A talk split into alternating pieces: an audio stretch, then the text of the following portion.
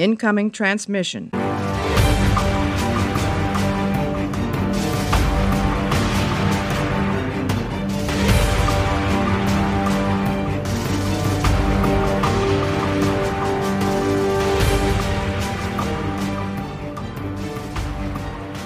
Hallo und herzlich willkommen zu einer neuen Ausgabe Wobcast. Heute geht es bei uns um die dritte Folge von Star Trek Enterprise. Bei mir ist wieder die fantastische Gundel. Hallo Gundel. Hallo Deutschland. Wie ist es in Schweden? Ist das Wetter schön? Ja, also dafür, dass es jetzt eigentlich schon Winter ist, ist schön warm und ähm, sonnig. Also schön warm heißt so fünf Grad oder so. Ah, okay, ja, ja, okay, das. Da kann man ohne Jacke. Recht, ist das warm. Da kann man ja, ohne kann man ja. Genau. Im Hunsrück regnet es die ganze Zeit und es ist richtig ätzend kalt, aber okay, okay. Dann äh, wollen wir mal starten, oder? Ich habe ja gerade gesagt, dritte Folge. Jetzt ist es aber erst unsere zweite Folge im Podcast.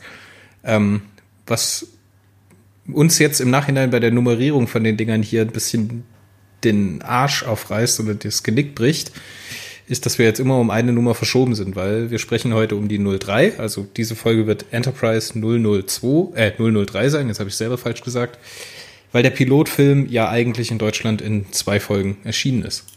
Ich weiß gar nicht, ob in Amerika auch, aber ich glaube schon.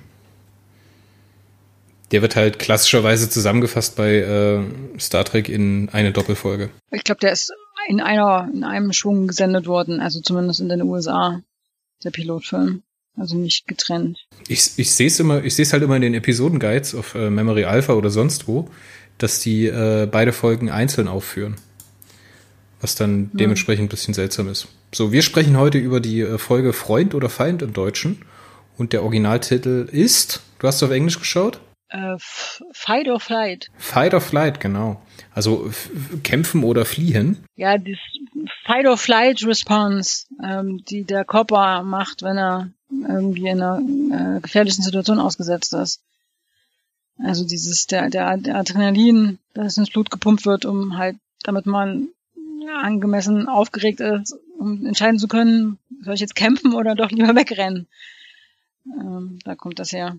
Schon wieder hochwissenschaftlich hier bei uns. Lass uns mal ein bisschen Meta abgrasen. Ähm, der Aha. Handlungszeitraum ist der 6. Mai 2151 und äh, im, der Erstausstrahlung im Englischen ist er herausgekommen am 3. Oktober 2001. Also knapp einen Monat nach 9-11 ist das Ganze ausgestrahlt worden. Und in Deutschland, ich glaube zeitgleich sogar, oder? Nee, in Deutschland war es eben noch nicht rausgekommen zu der Zeit. Das ist ja genau der Punkt. Ähm, also ich, wir hatten uns da, glaube ich, auch schon mal drüber unterhalten, wann ich das das erste Mal gesehen habe. Und das war deutlich nachdem die erste Staffel in, äh, in den USA gelaufen ist. Ah, okay. Und ich habe ja diesen abgefahrenen Spiegelartikel entdeckt. Vom, der ist auch vom Herbst 2001. Ähm, ähm, September, 27. September 2001. Ähm, und da steht drin, dass es, äh, dass es noch keinen Sendetermin für Deutschland gibt. hm. Also das ist zu dem Zeitpunkt noch nicht draußen gewesen. Okay, dann müssen wir mal äh, demnächst nochmal das nachreichen, weil ich kann es jetzt hier in der Memory Alpha und in meinen Notizen gar nicht sehen. Aber okay. Ja, rausgekommen äh, am 3.10.2001, Fight or Flight. Das Skript beziehungsweise die Geschichte oder als Autoren bekommen die Credits Rick Berman und Brandon Brugger noch selber. Ähm, das ändert sich ja später hier und da mal. Als Regisseur von der Folge ist der Alan Kröker oder Kröker, ich weiß nicht, wie das im Englischen dann ausgesprochen wird, äh, verantwortlich, der unter anderem ganz viele äh, Deep Space Nine Folgen gemacht hat und Voyager Folgen auch schon viele. Aber ich finde, davon sehe ich jetzt relativ wenig. Der hat zum Das Beispiel, ja, der hat zum Beispiel hier What We Left Behind Teil 1 und 2 gemacht. Aus DS9, wenn du dich erinnern möchtest. Ja, Aus der siebten Staffel. ja, ich erinnere mich. Ja, es ist halt irgendwie so ein Thema, was sich bei äh, Enterprise so durchzieht, dass, ähm, dass das irgendwie so Leute machen, die das schon sehr lange machen, Star Trek schon viel gemacht haben, was irgendwie so aber so einen routinierten Touch hat. Also äh, nichts richtig Neues mehr. Irgendwie. Die haben schon früher mal Sachen gemacht, die richtig gut waren und jetzt ist es irgendwie so okay. Der hat anscheinend auch das äh, Serienfinale in der siebten Staffel von Voyager gemacht, Endspiel Teil 1 und 2 unter anderem. Und jetzt muss ich mal ganz kurz nachzählen, für Enterprise hat er insgesamt gemacht 2, 4, 6, 8, 10, 12, 13 Folgen. Wow, 13 Folgen und 422 hat er auch gemacht. Dies sind die Abenteuer-Originaltitel dieser The Voyages. Das ist so ein bisschen der Abstauber, kann das sein, der immer zum Serienfinale mhm. die Folgen zusammenbaut. ist dir denn regieseitig irgendwas aufgefallen, was jetzt ähm, erwähnenswert wäre, wenn wir gerade über den Alan sprechen? Also ich fand, man hat einen Unterschied zum, zum Pilotfilm gesehen. Also die Schnitte waren, im Pilotfilm ist mir das aufgefallen, da waren relativ viel so, ich weiß leider den Fachbegriff nicht, aber wenn man so, wenn so, ein, so eine Aufnahme ist, wo man mehrere Leute auf einmal in unterschiedlichen Größen sieht. Ja, im Vordergrund ist jemand, der redet und im Hintergrund sind auch diverse andere mit dabei, dass das halt so einen gemeinschaftlichen Effekt hat. Und äh, es waren sehr viel, also im Pilotfilm war sehr viel, also sehr recht interessante Aufnahmen dabei und ähm, das ist bei diesem, bei dieser, bei dieser Folge ist mir das gar nicht aufgefallen. Ich fand, es war halt alles sehr. Das ist hier halt klassisch, klassisch Schnitt Gegenschnitt. Das liegt aber, glaube ich, auch ja. daran, dass die Folge einfach selbst auf die 45 Minuten, die sie gelaufen ist am Ende, oder ungefähr 45 Minuten, mh, hm, die hat auch einen hohen Dialoganteil. Das hatte der, also da ja. waren die Verhältnisse ein bisschen verschoben zum Pilotfilm. Das wäre jetzt unfair, das daran festzumachen. Also ich meine, wenn du kein Walk and Talk machen kannst auf einem klaustrophobischen Schiff oder was du so darstellen möchtest, dann hast du ja. natürlich wenig Möglichkeiten, da in so einem Dialog was großartig zu machen. Ne? Ja, es war eine völlig andere Art von Geschichte, die erzählt worden ist. Also es ist ja, ging ja nicht darum, dass sie zusammenfinden wie im Pilotfilm. Ähm, ja, nee, also mehr ist mir jetzt nicht aufgefallen, ähm, regiemäßig. Ich würde auch gar nicht mehr so weit über die Metasachen sprechen wollen, weil das wird dann immer ganz schnell dröge. Ich habe jetzt hier auch relativ wenig gefunden, was jetzt noch großartig erwähnenswert gewesen wäre. Hast du denn noch irgendwelche Trivia? Naja, das, was ich gerade schon mal erwähnt hatte, der Spiegelartikel. Ich habe einen Spiegelartikel gefunden ähm, von 2001, in dem behauptet wird, dass ähm, äh, DS9 und Voyager ja nur so mäßig erfolgreich gewesen wären und äh, deswegen jetzt äh, das, äh, die, das Studio quasi äh, Star Trek Enterprise äh, sich ausgedacht hat, um das halt wieder zu richten. Und ähm, aber also das deckt sich so überhaupt nicht mit meinen bisherigen Recherchen und auch nicht ähm, äh, mit dem, was in diesem Buch stand, was du das letzte Mal ähm, gesagt hattest. Die ähm, Star Trek Chroniken aus dem in, in Film, ach, in Farbe und Bunt Verlag, sorry, von Björn Sölder. Genau. Und auch nicht so was in diesen vielen Artikeln steht, die ich so bisher gelesen habe, dass, ähm, ich meine, ne, es sind Quellen, mit denen man zum Teil vorsichtig umgehen muss, aber so, es gibt ja, gibt sich dann, wenn man eine Weile was gelesen hat, gibt sich so ein, so ein overall ähm, Eindruck. Und äh, ich hatte ja den Eindruck, dass äh, Voyager und ähm, die Nein gut gelaufen sind und sie halt einfach weitergemacht haben, da wo sie sowieso schon mal gerade mal dabei waren. Und ähm, in diesem Spielartikel steht aber auch unter anderem drin, dass, ähm, dass DS9 äh, durch seine mehrere Folgen übergreifende Erzählweise das US-Publikum verwirrt. Was ich ja schon recht lustig finde. Ja, ja, klar. Ähm, und da stand und, und unter anderem stand was vom Cyborg Commander Data drin. Also, ja, gut, das spätestens an der Stelle ist halt die Kredibilität von dem Artikel schon mal abgehakt. Und tschüss, gut, der nächste bitte. 2001 von einem Kulturresort-Artikel im Spiegel über Science Fiction, so ein spezifisches Science Fiction-Thema erwarten. Also, weiß ich, fand es halt nur ganz interessant. Und ich habe unter anderem einen, einen, Artikel über ähm, ein Interview mit Hoshi, ne, das ist der Linda Park gelesen, auch aus der Zeit. Ähm, das ist, ähm, war zwar nur so ein, so ein Lokalblatt, also ähm, Reading in Pennsylvania, ist eine Stadt mit ungefähr 90.000 Einwohnern. Und da stand drin, ähm, ich übersetze jetzt mal so live, man kann nicht garantieren, dass die Enterprise genauso sieben Jahre fliegen wird wie Next, Genera Next Generation, DS9 und Voyager. Aber eine äh, Star Trek-Serie ist so nah dran an, einer, an einem sicheren Ding ähm, in Hollywood wie nichts anderes. So war die Einstellung 2001 offensichtlich. Also Ja, das, das, das ist ja das, was wir schon rausgearbeitet haben im ersten Teil. Ja. Das, ähm, deckt sich so ein bisschen. Dass die Zuschauerzahlen durchaus zurückgegangen sind. Das war aber bei den meisten großen Franchises so.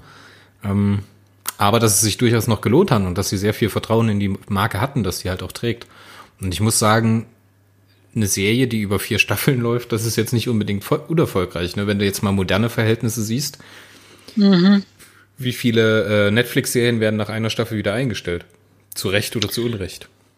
Ja, in, dem, in den USA gibt es ja diese, ich habe, ich weiß nicht, wie das heißt, dass wenn die Staffel länger, die, eine Serie länger als drei Staffeln sind das, glaube ich, läuft, dann geht die in so ein in so ein zusätzliches Vermarktungstool und dann ist sie dann quasi, dann bringt sie Geld ein. Also zumindest war das damals so, ich weiß nicht, ob es immer noch so ist. Und das heißt, alles, was ja, ich glaube, über das, drei Staffeln. Das, was du ansprichst, ist, dass die ja zum Beispiel TNG nicht klassisch über die äh, Networks vermarktet haben, also bei CBS oder Paramount oder keine Ahnung. Ähm, also, dass es im großen nationalen Fernsehen ge, äh, gezeigt wurde, sondern dass sie das direkt in die Syndication verkauft haben. Das bedeutet, dass diese ja, genau, ganzen Regionalsender mhm. das direkt ausgestrahlt haben. Und das ist halt das, wo die im Long Run die Serien halt Kohle machen ne? und für die Studios mhm. Kohle reinbringen. Und so hat zum Beispiel TNG wahrscheinlich noch 15 Jahre nach Absetzen immer noch Kohle gebracht ohne Ende. Weil die halt 25.000 verschiedene Fernsehsender haben und die halt regional dann immer wieder, weißt du, die haben 50 setzen wir jetzt einfach mal den Fall, dass die 50 Network oder 50 kleine Sender für jeden Staat oder einen kleinen Sender für jeden Staat sind insgesamt 50 Sender. So, und die müssen alle wieder, immer wieder, immer wieder, immer wieder Lizenzgebühren zahlen. Das ist ein ganz anderes Vermarktungsmöglichkeiten als hier in Deutschland, wo du, keine Ahnung, vier relevante äh, Privatsender hast, die sowas ausstrahlen würden. Ähm, keine Ahnung, Kabel 1, Sat 1, Tele 5 und Pro 7 meinetwegen noch. Und da hast du natürlich ganz andere Möglichkeiten. Und ich weiß nicht, das hier müsste ja über, ne, dann wieder über Network gekommen sein. Mhm. wenn die sich halt einmal in die Syndication reinrettet, nach einer bestimmten Zeit, dass die immer wieder die alten Folgen wiederholen können, dann haben die praktisch einen durchgehenden Cashflow und können dann, ohne dass das Studio nochmal drauflegt, hinten raus das äh, Budget halten. Das haben sie ja nicht geschafft. Wir hatten ja beim letzten Mal schon drüber gesprochen, dass in der vierten Staffel das Budget nochmal um ein Viertel, nee, ein Drittel sogar zurückgegangen ist. Also äh, Enterprise ist nicht in die Syndication gegangen. Ah, okay. Nee, das ist eine Frage. Ist Enterprise in die Syndication gegangen? Du, das weiß ich nicht. Das müsste ich jetzt auch nochmal recherchieren. Aber ja, so ist eigentlich der normale, der normale Gang. Und TNG ja, war halt, also, TNG war halt die erste, die direkt in das Syndication vermarktet wurde, die ohne großes hm. Network gestartet ist. Das war halt damals extrem unüblich. Hm. Aber lass uns das bis zum nächsten Mal nochmal schauen. Das ist bestimmt eine Frage, die wir dann beantworten können, oder? Ja, ist auch ganz interessant. Also ähm, ich fand das interessant mit dem Spiegel, weil das halt so ein bisschen gezeigt hat, wie das damals in Deutschland wahrgenommen worden ist. Ne? Ähm, vor, bevor sich Dinge ernsthaft übers Internet ver verbreitet haben. ja. ah, Leute, ich muss dem Zuhörer gerade noch was erzählen, bevor wir hier aufgenommen haben. Ich hatte Gundel Bescheid gesagt, ja, 20 Uhr geht's los, dies, das, Ananas. Ähm, dann haben wir noch kurz über die Gliederung gesprochen und dann ist Gundel direkt komplett rausgeplatzt mit ihrem Spiegelartikel. Und dann ging es erstmal 20 Minuten bloß um den Spiegelartikel. Das war echt sehr sympathisch. Allem direkt Akademiker-Modus an, hast du irgendwelche Belege für den Spiegelartikel. Fand ich gut. Ja, der begleitet uns noch ein bisschen, denke ich. Ja, denke ich auch, ja. Wollen wir mal. Cyber Commander. Cyber Commander Gunde. Das klingt wie so ein 80er-Jahre-Flick, weißt du? So ja. Arnold Schwarzenegger und Jean-Claude Van Damme im nächsten Kracher Cyber Commando. Okay, die Handlung mhm. von Freund oder Feind. Wollen wir damit mal einsteigen? Ja, gerne. Ich habe mir das so ein bisschen ein, äh, einsortiert in äh, folgende kleine Bits und Bytes, die ich jetzt mal Stück für Stück mit dir durchgehen würde. Ich denke, wir können mhm. das ein bisschen kürzer fassen als in der ersten Folge. Ich will dir mal ganz kurz äh, die äh, Szenentitel nennen. Hoshi und die Schnecke. Mhm. Jonathan Archer auf der Suche nach dem Erstkontakt. Mayweather und Reed und die ungenaue Zielautomatik. Flox und Trip auf der Suche nach Nahrung. Die Enterprise entdeckt ein treibendes Schiff an Bord eines toten Schiffs. Zurück auf der Enterprise. Reflexionen mit Flox. Jonathans, Jonathans, ich habe halt Probleme mit dem TH, ich brauche noch ein Bier. Äh, Jonathans abwesendes Dinner an Bord des toten Schiffs Teil 2, Finale und Ende. Mhm. Hoshi und die Schnecke Gundel. Hoshi hat eine neue Freundin gefunden. Sluggo heißt die im Englischen. Sluggo. Nee, im Deutschen heißt sie Schneckchen. Ja. Aber Sluggo ist natürlich ist am coolsten. Ja. Sluggo hat so ein bisschen, ähm, bisschen äh, mythischen Status inzwischen erlangt, habe ich den Eindruck. Die kommt immer mal wieder vor. ja. Hoshi hat auf einem Planeten eine Schnecke aufgesammelt, die sich nicht besonders gut hält und jetzt droht zu sterben, wenn sie nicht endlich in den Griff bekommt, dass sie anfängt zu fressen. Ja, weil sie eine Argon-Atmosphäre braucht. Weil sie eine argonhaltige Atmosphäre braucht, genau. Und interessanterweise bestrahlt Flox sie mit einer Argon-Lampe. Was natürlich überhaupt nichts miteinander zu tun hat, aber okay. Exakt. Das ist totaler Blödsinn. ähm, es setzt sich in dieser Slago, in diesem Slago-Thema aber bis zum Ende fort. Das ist im Grunde alles aneinandergereihter Blödsinn. Ja. Aber ich find's gut. Das ist Track Talk, wie er mir gefällt, weil die beiden Charaktere das da echt tragen können. Ich finde ja Flox, wenn der auftritt, bin ich eh immer hin und weg. Ja. Hoshi scheint sich selbst in der Schnecke zu sehen, da sie sich einfach Ja. fehl am Platz fühlt, dass sie sich nicht so richtig wohl auf, also richtig aufgehoben fühlt, dass sie auch ein bisschen mit ihrer Mission da hadert und dass sie vielleicht bereut, dass sie sich von Jonathan hat äh, bequatschen lassen. Mhm, ja. Eine Hoshi-Folge. Das ist eine Hoshi-Folge. Ist schon wieder eine Hoshi-Folge. Der Pilot war ja auch mehr oder weniger eine Hoshi-Folge. Ja, aber also ich fand das ja damals, als ich das das erste Mal geguckt habe, ziemlich gut, dass ähm, der, der äh, Kommunikationsoffizier mal so eine prominente Rolle spielt und dass man sich mal mit den verschiedenen Aliensprachen auseinandersetzt. Ich finde es auch cool, dass das gerade das Thema ist, weil das zieht sich ja auch durch. Ich meine, die Lösung am Ende wird ja auch sein, dass es um Kommunikation geht und wie wir miteinander sprechen. Ähm, zum einen, dass es nicht die erste Reihe, dass jetzt nicht erstmal wieder eine Johnny-Folge kommt oder eine Trip-Folge oder keine Ahnung, eine Read-Folge oder sowas, sondern dass es halt um Hoshi geht. Dass es eine Frau ist, das finde ich cool. Und ich finde cool, was die Linda Park schafft, dass sie nicht ätzend ist dabei. Weil das hätte auch ganz schnell schief gehen können, dass das so eine nörgelige kleine, äh, kleines Miststück wird, was halt sagt, ich will nach Hause, ich will nach Hause, ich will nach Hause. Und ich meine, das Skript war ja auch so angelegt. Sie kommt ja dann später auch noch zu Archer und sagt, ich hätte gern ein anderes Quartier, weil die Sterne in die falsche Richtung ziehen. So. und du siehst so in Johnnys Gesicht so, oh Mann. Ja gut, aber er, er weiß ja, dass sie, dass sie da ein bisschen, dass sie da nur so ähm, eigentlich gar nicht mit wollte. Dass er sie da so mehr oder weniger gezwungen hat, Ja. mitzukommen. Also, ja, aber Archer ist äh, nicht ohne Grund mein Lieblingskapitän. Ich finde, er löst das immer relativ elegant, wenn er mit solchen seltsamen Sachen konfrontiert wird. Dann kommen wir doch mal zu Johnny und seiner Suche nach dem Erstkontakt. Man, merkt so ein bisschen, dass die alle so ein bisschen abgefuckt sind, weil irgendwie zwei Wochen nicht großartig was passiert sind und ist und sie noch nicht auf irgendwelche Aliens gestoßen sind. Und der Johnny tut sich jetzt ein bisschen schwer, die Ruhe zu bewahren, denn er sitzt in seinem Quartier und hört die Bodenplatten knarzen. ja, ja. Und Tim Paul ist angemessen nicht beeindruckt. Angemessen nicht beeindruckt, ja. Sie kommt, Ja, Sie kommt dann rein und sagt so, ja, das und das könnten wir jetzt tun und hin und her und hoch und runter und dann äh, bricht das so mehr oder weniger wieder aus Johnny raus, dass er eigentlich Bock hat, Action zu haben. Und dass er wieder das Problem mit seinen Bodenplatten hat. Fantastisch. Also ich glaube, äh, wonach sie suchen und es noch nicht gefunden haben, ist ein Class M-Planet. Also ein, ein ja, also nicht nur Aliens, sondern einfach ein Planeten, den, auf den sie runtergehen können, den sie sich angucken können, ähm, den, auf den sie halt als Menschen existieren können, dauerhaft, ne? im Gegensatz zu einem Planeten mit einer Argon-Atmosphäre. Ähm, Was ich übrigens mich frage. Die setzen ja am Ende Sluggo aus. ja, das ist Ist da auch wieder Das ist Bullshit, das von mir oder? erwähnte, das ist das äh, von mir erwähnte, der von mir erwähnte Unsinn. Sie setzen eine Schnecke, die deutlich feucht ist, ja, in den Bildern, mitten im hellsten Sonnenschein auf einem Planeten aus, der offensichtlich keine Argon-Atmosphäre hat. Weil man Sonst kann, ja. Flox und äh, Hoshi würden sonst irgendwie einen Anzug tragen.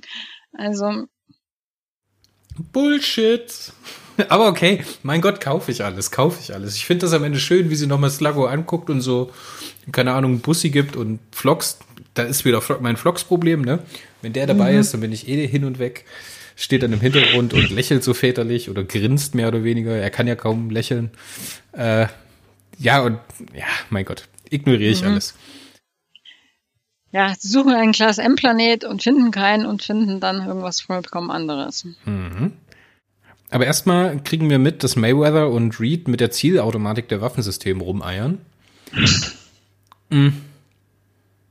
Sympathisch und muss ja passieren. Das braucht ja die Geschichte. Ne? Dann sind wir wieder von, von, von ich will jetzt nicht so negativ sein, weil, ich, weil mir die Folge echt gut gefallen hat, aber jetzt kommen halt wieder so Sachen, wo man so sagt, hm, ist das jetzt so logisch, dass das hier passiert? Ich meine, die sind unterwegs im Weltraum. Das Schiff ist offensichtlich noch nicht gut in Schuss, denn die Waffensysteme funktionieren einfach nicht, weil sie schießen vorbei.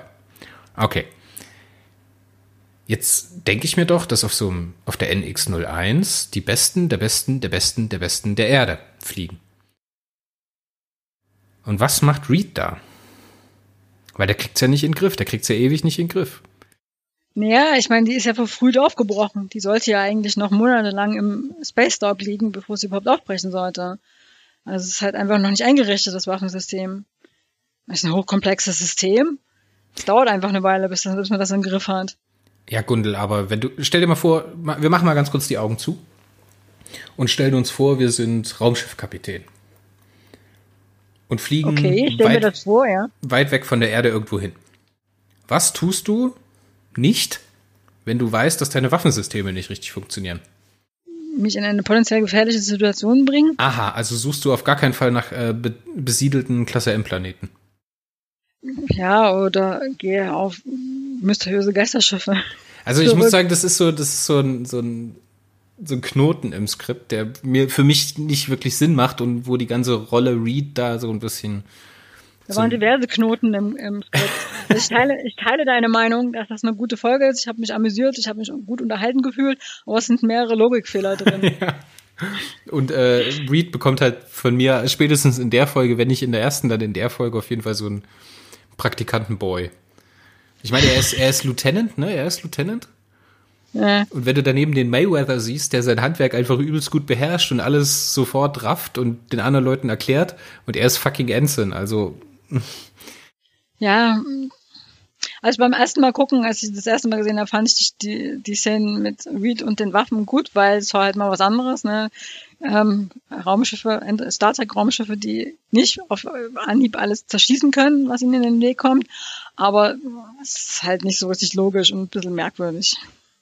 Es kommt ja dann später, es kommt ja doch die, später die Szene, als sie das erste Mal in das Shuttle einsteigen und er mit diesen ganzen, mit diesen ganzen Lasergewehren ankommt und Johnny dann so sagt, ey, ah, komm, ja. lass hier den Rotz, wir brauchen bloß Phaserpistolen und gut. Fand ich gut. Ja. Ja, geschenkt, komm, weiter geht's. Man veranstaltet dann ein echtes Zielschießen und dann zeigt es sich wieder, es klappt immer noch nicht dann gibt's noch so einen himmelschreienden Irrsinn mit einem Torpedo, der in der Luft dann umdreht und das Schiff wieder zurückgeflogen kommt. Aber okay, mhm. weiter. Ja, ich denke, wir haben den himmelschreienden Unsinn mit dem Waffensystem jetzt ausreichend abgedeckt. Wir können uns jetzt den himmelschreienden Unsinn mit dem Geisterschiff zuwenden. Ja, wir haben erstmal noch äh, Flox und Trip auf der Suche nach Nahrung. Ach ja. Diese fantastische Kartoffelszene. Ja, die ist gut. Ich liebe den Typen, ey gibt ja praktisch keine Szene mit Vlogs, die wirklich schlecht ist oder so. äh, ja. Wenn ja, was soll man das kurz sagen? Das ist, sie ist gut, ne? Vlogs beobachtet die Menschen und macht lustige Kommentare. Man amüsiert sich köstlich. Ähm, Trip ähm, beißt leicht angewidert in die, in die Kartoffel. Ja, ich finde, weil ja. das, das ist ja auch was, was ich schon in der ersten Folge gesagt habe und das passiert ja jetzt hier wieder. Was er da schon mit Johnny gemacht hat, passiert jetzt hier wieder mit Hoshi. Und zum Beispiel in der Stelle auch mit Trip, dass er so den Spiegel vorhält für die Menschen. Ne? Er ist ja so das, mhm. einer der wenigen Aliens an Bord. Ich glaube, es gibt insgesamt nur zwei.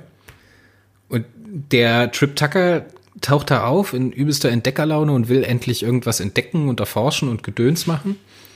Und der Flock sitzt einfach da und ist begeistert von seinem kompletten Umfeld, weil das, was er gerade erlebt, praktisch seine komplette Entdeckungswut abdeckt.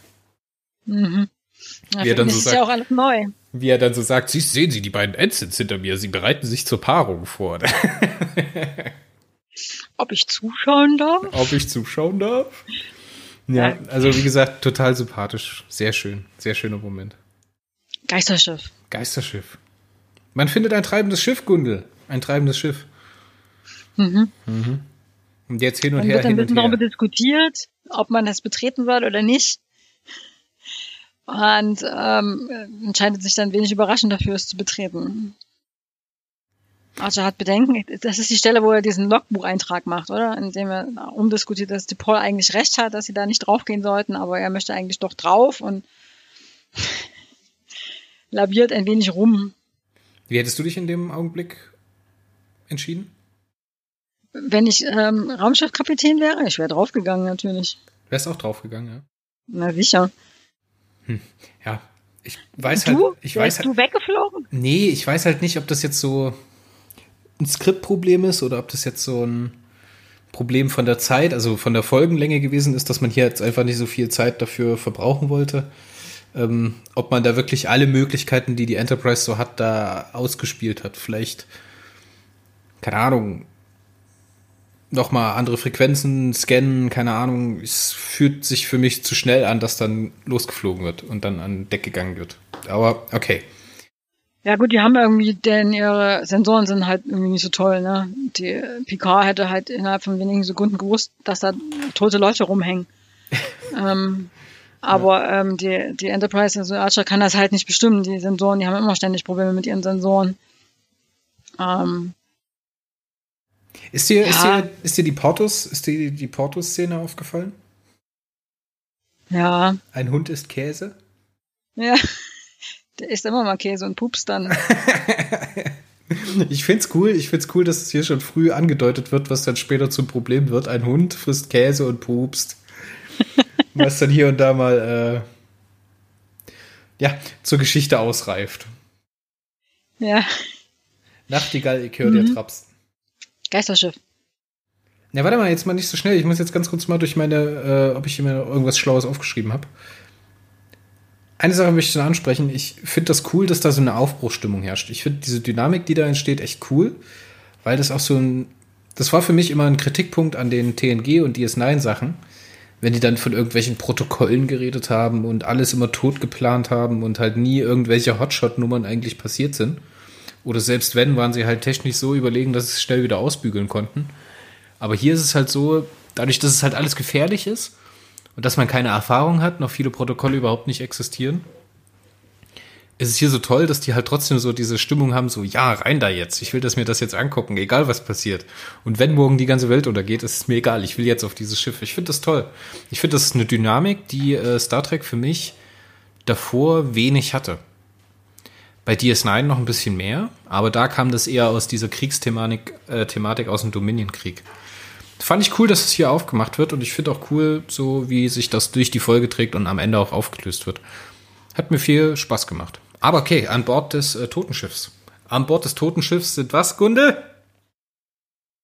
Tote, Tote Menschen. Also wir sind ja keine Menschen, aber es ist vor allen Dingen dunkel, uh, es ist kalt, uh, minus, weiß ich nicht, 30 Grad oder so, was sie da gesagt so, haben. So, warte mal, ich muss mal ganz kurz meine Checkliste für Horrorfilme raussuchen. Checkliste Nummer 1, dunkel, check. Checkliste Nummer 2, überall Blut, check. Ja. Checkliste Nummer. Komische Geräusche. Komische Geräusche. Ja, habe ich hier, okay. Habe ich ab abgehakt, okay, alles klar. Ähm, flackerndes Licht, haben wir flackerndes Licht, Gundel? Äh, ein bisschen, ja. Ein bisschen so, flackerndes Licht ist gut, okay. Äh, Leichen. Leichen, Leichen ist auch gut. Leichen, ja. Hm. Schreiende Menschen in Nahaufnahme. Ja, schreiende Menschen in Nahaufnahme haben wir auch. Äh, Hysterie. Ja. Hm. Seltsamer Body Horror. Alles klar.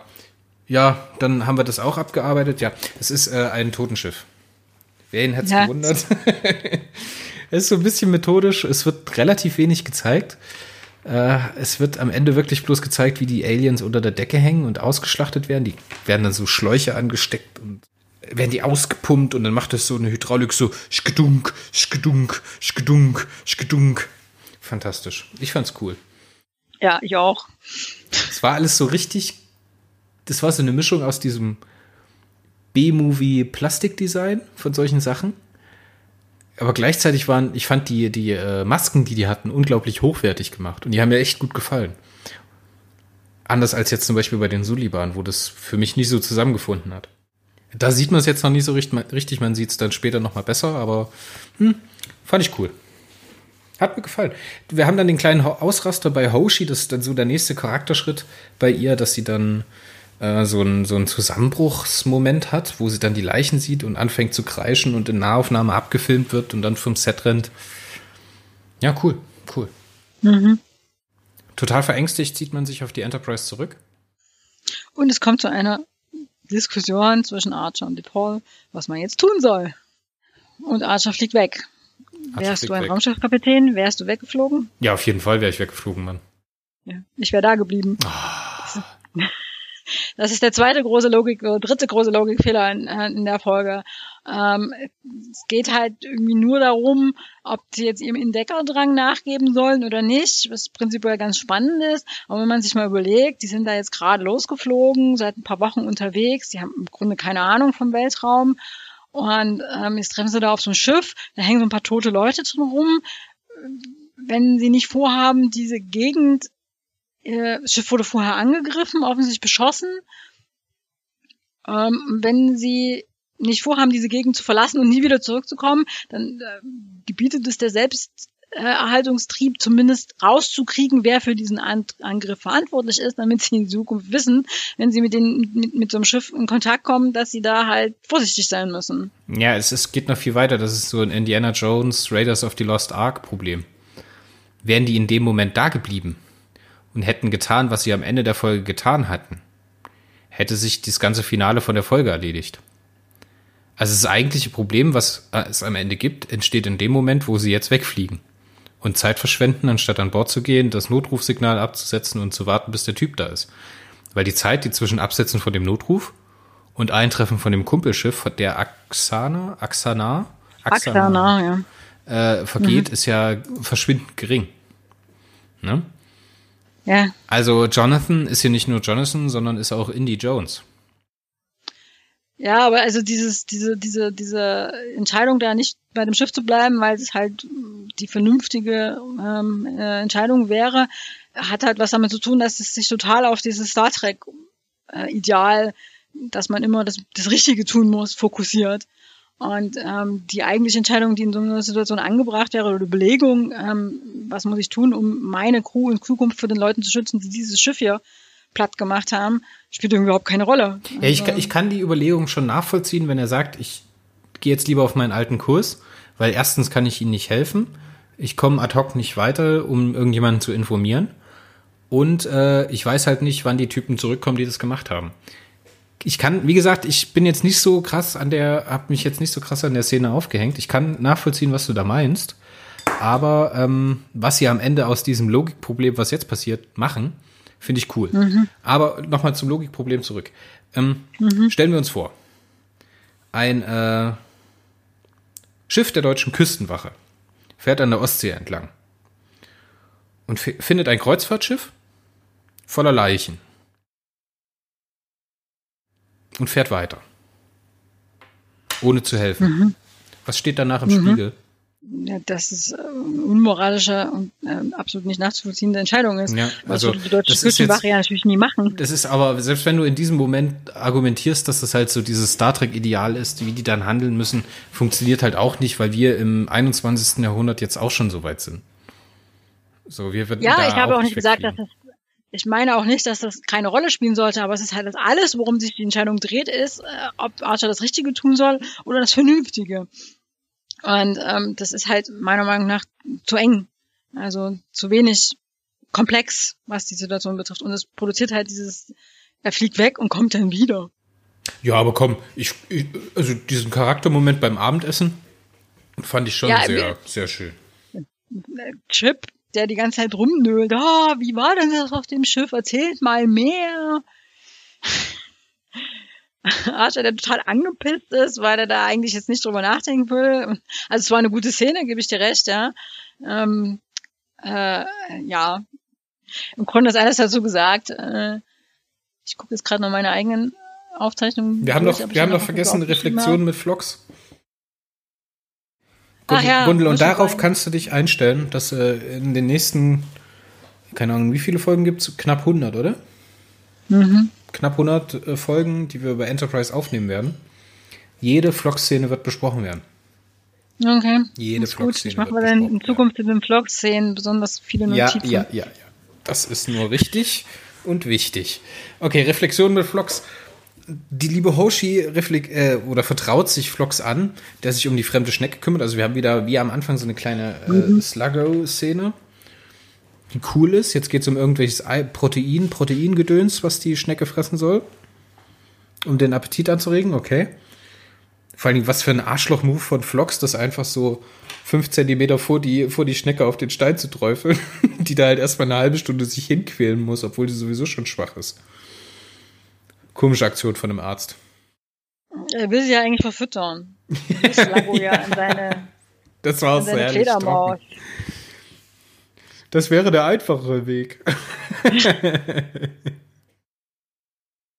Am Ende fand ich auch toll, wie er, äh, wie er dann darauf kommt, als äh, Hoshi erzählt, ja, vielleicht lasse ich, bitte ich den Captain darum, mich nach Hause zu fliegen und vielleicht hätte ich die Universität niemals verlassen sollen. Ich sollte dort weiterhin unterrichten. Bla bla bla, Szene spielt aus und so. Das, der letzte Satz von Flox kommt dann so, ja, wir sollten, äh, nee, dann sagt sie so, ich bitte Captain Archer für die äh, für Sluggo irgendwo einen Archon äh, Atmosphärenplaneten zu finden, wo er dann äh, ausgesetzt wird. und dann sagt er so ganz trocken, ja, wo sie unterrichten kann. Fand ich fantastisch. Mhm. Sehr schöne, sehr schöner Sluggo Hoshi Flox Moment. Ja, weil Slago steht ja für Hoshi, die sich, die nicht am richtigen Platz ist. Genauso wie Slago. Slago ist auch nicht am richtigen Platz. Ja, und nur weil sie Gewalt von A nach B gebracht, mit Gewalt von A nach B gebracht wurde. Ja, aber Hoshi ist halt ähm, Linguistin und noch dazu offensichtlich die beste die auf der Erde so zu finden ist. Ja, aber was alles andere angeht, hat sie so ein bisschen, na ist egal. Ja. Mit den anderen zu kämpfen. so, dann kommen wir zu Jonathans abwesenden Dinner. To Paul Tripp und äh, Jonathan essen gemeinsam Abend zu Abend. Hm, es gibt Pasta, die scharf ist anscheinend. Und äh, Jonathan ist überhaupt nicht bei der Sache. Und Tripp geht allen hart auf die Nüsse. Und DePaul tut ihr auch Bestes, um Archer, der sowieso schon leicht angepisst ist, immer noch mehr wütender zu machen. Also. Ja, sie sagt dann, ja, also ich habe ein Sternentstehungsgebiet gesehen, äh, wollen wir uns das nicht demnächst anschauen, Captain? Ich glaube, das war von ihr mhm. echt lieb gemeint, dass sie ihm da so einen Knochen hingeworfen hat. Aber es hat halt überhaupt nicht funktioniert. ja, und dann, dann kommt es zum, zum Bekennermonolog von äh, Scott Bakula, den ich sehr schön finde wo ich auch finde, dass er ein bisschen aus seiner Südstaaten, Südstaaten-Redneck-Rolle ein bisschen rausbricht. Hm, weil er so ohne so den Picard-Pathos oder die, die Kirks Hitzköpfigkeit sich das selber so verargumentiert und dann am Ende darauf hinauskommt, dass es nur das Richtige sein kann, da jetzt zurückzufliegen und das zu tun, was man schon früher hätte tun sollen. Fand ich eine starke Szene, muss ich sagen. Hat mir gut gefallen. Mhm. Ich finde halt, dass äh, von einem Commander selbst der frühen Sternflotte würde ich halt ein anderes Verhalten mir wünschen als von Trip Tucker an der Stelle. Ja, Trip ist irgendwie die ersten paar Folgen mittelschwer nervtötend. Wird er später besser. ja, bis, also. ich glaube, bis zur ersten Trip-Folge selber wird es erstmal nicht besser mit ihm. Ja, die nächste Folge ist auch eine Trip-Folge. Also die mit diesen, Ach, stimmt, stimmt, stimmt, stimmt, stimmt, ja. Den ersten Class M-Planet, Minshara Class. Aber ähm, ja, der so ein nervtötender Charakter. Ein Chefingenieur, der mir die Ohren voll heult, dass er unbedingt mit auf den, äh, auf den, auf die Außenmission gehen will. Und dann jammert er darum, dass er unbedingt wissen will, wie die Toten nur ausgesehen haben. Erzähl mal mehr. Das dauert ein bisschen, bis der Charakter irgendwie also ich finde, der wird ja dann am Schluss mit zu dem besten Charakter überhaupt in der ganzen äh, Truppe da, aber erst am Anfang ist er noch nicht so richtig. Sein Geld wert. nee, ich, ich, ich, mhm. wenn ich jetzt was an der Szene kritisieren möchte, weiß ich jetzt nicht. Also es fällt mir echt schwer, da irgendwas zu kritisieren. Es gibt zwei kleine ja, Sachen. Es gibt mhm. zwei kleine Sachen. Zum einen finde ich, dass die Green- oder Bluescreen-Technik, die da in dem Fall benutzt wird, ähm, in diesem Schnitt-Gegenschnitt-Prinzip, wo der Dialog aufgezeichnet wird, echt ja. schäbig aussieht. Hast du das mal gesehen? Hast du bei Netflix geschaut? Ich habe bei Netflix geschaut, ja. Hast du das gesehen, dass äh, die äh, Outlines von Julene Blalock, wenn sie vor den ja. vorbeiziehenden Sternen spricht, dass sie so verschwommen sind, so blurry sind. Und dann siehst du im Hintergrund kommt darunter der Fensterrahmen und darunter das echte Set. Und dann ist er halt unten ja. wieder scharfkantig. Das sieht halt total komisch aus. Ja, ist mir nicht aufgefallen, aber ich habe keinen, keinen Blick für sowas, müsste ich explizit darauf achten. Vor allem komisch, dass okay. das müssen die ja gewusst haben, ne? Und ich meine, das wäre jetzt was, das könntest du extrem einfach nachschießen. Und auch schon 2001 waren die Fernsehgeräte so gut, dass man das gesehen hat. Und zumal mhm. hätte man da einfach das, das Bild um fünf Grad weiter nach links schieben müssen, dann wäre nämlich das ganze Gesicht im Fensterrahmen gewesen. Und du hättest bloß mhm. hinter ihrem Kopf die Sterne vor. Weißt du, bei den Haaren ist das immer nicht so das mhm. Problem, weil die sind ja sowieso dunkel. Aber das Gesicht, der Kontrast ist so hoch, dass sich das dann halt dort abzeichnet. Fand ich ehrlich gesagt ein bisschen amateurhaft. Mhm. Und so ja, einen ist erfahrenen. einfach niemandem aufgefallen. Nee, nee, nee, das muss auffallen. Also so einem erfahrenen ja. Regisseur, der hier irgendwie äh, paar 30 Folgen von Star Trek gemacht hat, dem muss sowas auffallen. Ich meine, diese Bluescreen und Greenscreen-Technik, die benutzen die ja auch schon seit Anfang von TNG. Also mhm. lasse ich jetzt nicht unbedingt gelten. Hat mich auch ein bisschen geärgert und ein bisschen stutzig gemacht, weil mir das so jetzt noch nicht aufgefallen ist in der Serie, dass solche Fehler gemacht wurden. Und die andere Kritikpunkt, den man anbringen könnte, den man aber auch nicht anbringen muss, ist, dass der äh, Jonathan Archer hier an der Stelle so ein bisschen einen Teil des moralischen Imperativs der Sternflotte definiert. Mhm. Na, das hast du ja gerade eben schon angesprochen, ob das jetzt äh, das mhm. Richtige oder äh, nee, das Vernünftige oder das Gute ist, was man tut. Und äh, die Sternflotte, du sagst ja selber, TNG, wäre Picard dort geblieben. Der hatte natürlich auch ganz andere Möglichkeiten, klar. Ähm, mhm. Und äh, hätte denen geholfen oder wenigstens jemanden informiert. Und Jonathan muss das jetzt halt für sich erstmal Stück für Stück vorkauen und durchkauen in seinem Kopf, in seinem hübschen kleinen Wasserballerkopf. Ähm, und das so für sich zu definieren, um dann am Ende zu der Entscheidung zu kommen. Das, kann, das heißt ein bisschen. Kann man jetzt aber halt auch sagen, dass das so ein bisschen checklistenmäßig ist, dass sie so Stück für, Schritt für Schritt zur äh, ersten Direktive, weißt du? Ja, also ja, denke ich, dass das auf jeden Fall was damit zu tun hat. Das ist ja so geplant gewesen von Anfang an, dass es quasi eine Erzählung darüber ist, wie die äh, Föderation gegründet worden ist und wie Archer, Archers Anteil daran. Ähm, aber es hat halt auch so ein bisschen was von amerikanischen Helden äh, Pathos. Ich habe in irgendeinem Interview gelesen, dass ähm, äh, oh, jetzt muss ich nachgucken, ein Film einen, einen großen Einfluss auf diese, die, den Entwurf der Serie hatte. Uh, The Right Stuff. Das ist ein, ein, Film aus den 80ern über, über die heldenhaften amerikanischen Astronauten, die halt das All erobert und an Mond, zum Mond geflogen sind. Und, und da wird es halt auch so ein bisschen verklärt. Ja, also die, der technische Fortschritt und diese heldenhaften Amerikaner, die ähm, den Weltraum erobern. Und dieser, das hatte halt, das haben die explizit gesagt, dass die, die, die Schreiber, die Autoren von Enterprise haben diesen Film als Einfluss gehabt für, für die äh, Konzeption der Serie. Das heißt, es war von Anfang an drin, dass sich das halt so ein bisschen so in dieser, wir sind halt die Guten, wir sind die Heldenhaften. Wir ja, ich, tun immer das Richtige. Ja, ich denke, das ist aber nur natürlich, dass du jetzt sagst, okay, es sind offensichtlich Amerikaner, so und das, was man den Amerikanern als potenziell oder in Anführungszeichen als gutes, als gute Charaktereigenschaft andichtet oder anträgt, dass man das halt auch versucht mit dann mitzunehmen, ne? dass die halt auch nach ihren bestehenden guten Werten leben. So, und hier ist ja auch noch Marine Corps Semper Fidelis, ne? No One Left Behind. Äh, mhm. Ganz viel mit drin, dass die niemanden zurücklassen. Und er, und er fragt ja dann auch so, ne? Das ist ja dann auch wieder der nächste Schritt in der, Betrachtung. So, und es geht ja nicht dann nur um die Diskussion, gibt es Menschenrechte, sondern gibt es halt individuelle Lebewesenrechte, würde ich jetzt mal meinen. Mhm. Ähm, was würdest du machen, wenn es Menschen wären? Oder was würden sie machen, wenn es äh, Vulkanier wären? Ne, er versucht das ja dann so für die anderen runterzubrechen und verständlich zu machen.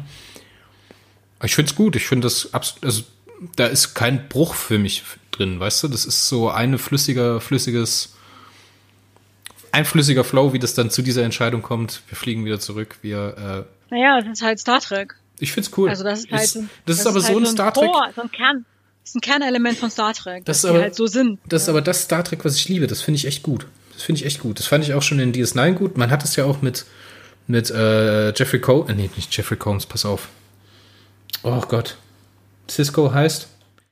Avery Brooks. Ja, Avery Brooks. Mhm. Hat man das ja ähnlich gemacht in ganz vielen Folgen.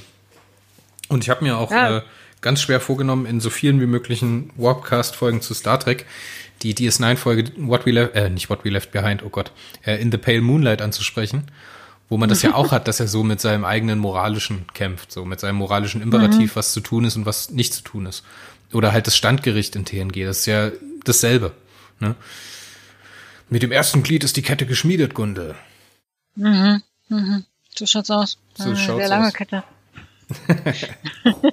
ja, also ist, ähm, ne, das ist einer der Gründe, warum ich halt immer sage, ähm, Discovery ist nicht Star Trek.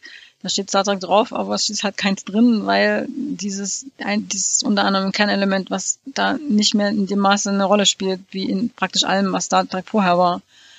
Ähm, das ist ein Kernelement von Star Trek, weil Roddenberry das so wollte, dass das ein Kernelement von Star Trek ist. Das war ihm das, worauf es ihm angekommen ist. Ich würde mich da ja. um, auf eine stundenlange Diskussion mit dir einlassen, ob das in Discovery drin mhm. ist oder nicht, aber das ist vielleicht ein Podcast zu einem anderen Zeitpunkt. Äh, ja, dann. Ja, es ist halt, es ist unrealistisch, weil es halt nun mal nicht so gewesen ist. Ne? Die Astronauten, die amerikanischen Astronauten, die, die den nahen Weltraum erobert haben, das waren keine Superhelden, die ständig nur die moralisch richtige Entscheidung getroffen haben und ähm, mit amerikanischer fortschrittlicher Technik ähm, die gesamte Menschheit weitergebracht haben. Das waren sie auch, ja, aber das ist halt nur ein Teil Ne? Menschen sind halt nicht immer nur super toll. Es ist unrealistisch und so ist auch Star Trek nicht realistisch, aber darum geht's ja auch nicht. Trek will ja auch gar nicht, oder zumindest wollte Roddenberry nicht, dass es realistisch ist. Von daher finde ich es nicht schlimm, dass Archer da so eine Rede redet. Picard durfte auch ganz viele Reden reden, da darf ähm, Archer auch mal eine Rede reden. Das muss, es müssen ganz viele Reden geredet werden, um Redner zu sein. Was danach kommt, finde ich sehr, sehr cool, weil jetzt aus dieser Entscheidung raus geht der Jonathan mit so einem mit so einer Dynamik in die Planung von den Tätigkeiten, die dann zu tun sind. Ne? Seine, seine ganzen mhm. Leute von der Brücke sind dann in seinem kleinen Situation Room, wo sie dann auch die Einweisungen am Anfang von den, äh, von dem äh, Cindy, Cindy, nee, wie heißen die? Cindy, ne? Oh Gott, Namen, ey, ich hab's wieder mit Namen. Meinst du die aus der dritten Staffel, oder? Nee, die aus der ersten Folge. Suliban. Suliban, genau, mit dem Suliban, äh, äh, wie, wie nennt man das? Wie sieht das aus? Dieser Würfel, diesen Würfeljäger. Ja. Ne? Da sind sie wieder alle aufgereiht und der verteilt dann so total krass die Aufgaben. So, Trip, du kümmerst dich ums Funkgerät. Hoshi, du fängst an zu übersetzen. Dr. Flox, sie finden raus, was, wer das für, was das für Leute sind und wie wir, wie sie gestorben sind. Fand ich mega gut. Fand ich auch super gut erzählt, wie das sich so schnell abgespult hat. Und wie dann pam, pam, pam, pam, pam wieder auf dem Totenschiff sind. Fand ich gut. Ich fände es gut, dass hier jetzt so ein bisschen Tempo aufgenommen wird an der Stelle. Ja, ist ja schon relativ viel Zeit vergangen, ne? Von der Folge, weil es sich am Anfang so hingezogen hat. Ja, es mussten ja auch Reden geredet werden. dann sind wir wieder an Bord des Totenschiffs. Aha. Hoshi fängt dann an zu übersetzen. Kannst du gerade noch mal deinen Satz sagen? Dr. Mutur Kunazila Dati. Aber ich glaube, das ist das, was sie, was schon etwas eher gesagt wird. Ich glaube, in der Szene ist das, wo sie da versucht, diesen, diesen äh, diesen äh, Notruf. Ja, Schiff in Notlage oder sowas, ne? Tu me alo Obaba. Genau, genau. Lura D.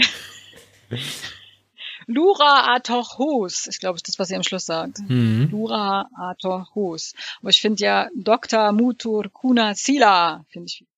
Das gibt mir so direkt so ein bisschen äh, Damok und Jalat auf Tanagra-Vibe. ja. Als die Mauern fielen. Seine Arme sind weit. Ja, das waren noch Zeiten. Ja, Flox ist mit Johnny unterwegs und er findet heraus, dass die äh, Aliens, die, oh Gott, Namen, Axana, äh, geerntet werden und dass ihr, äh, mhm. ihrem, ihrer Körperflüssigkeit Triglobulin entzogen wird, was der äh, menschlichen Lymphflüssigkeit sehr ähnelt.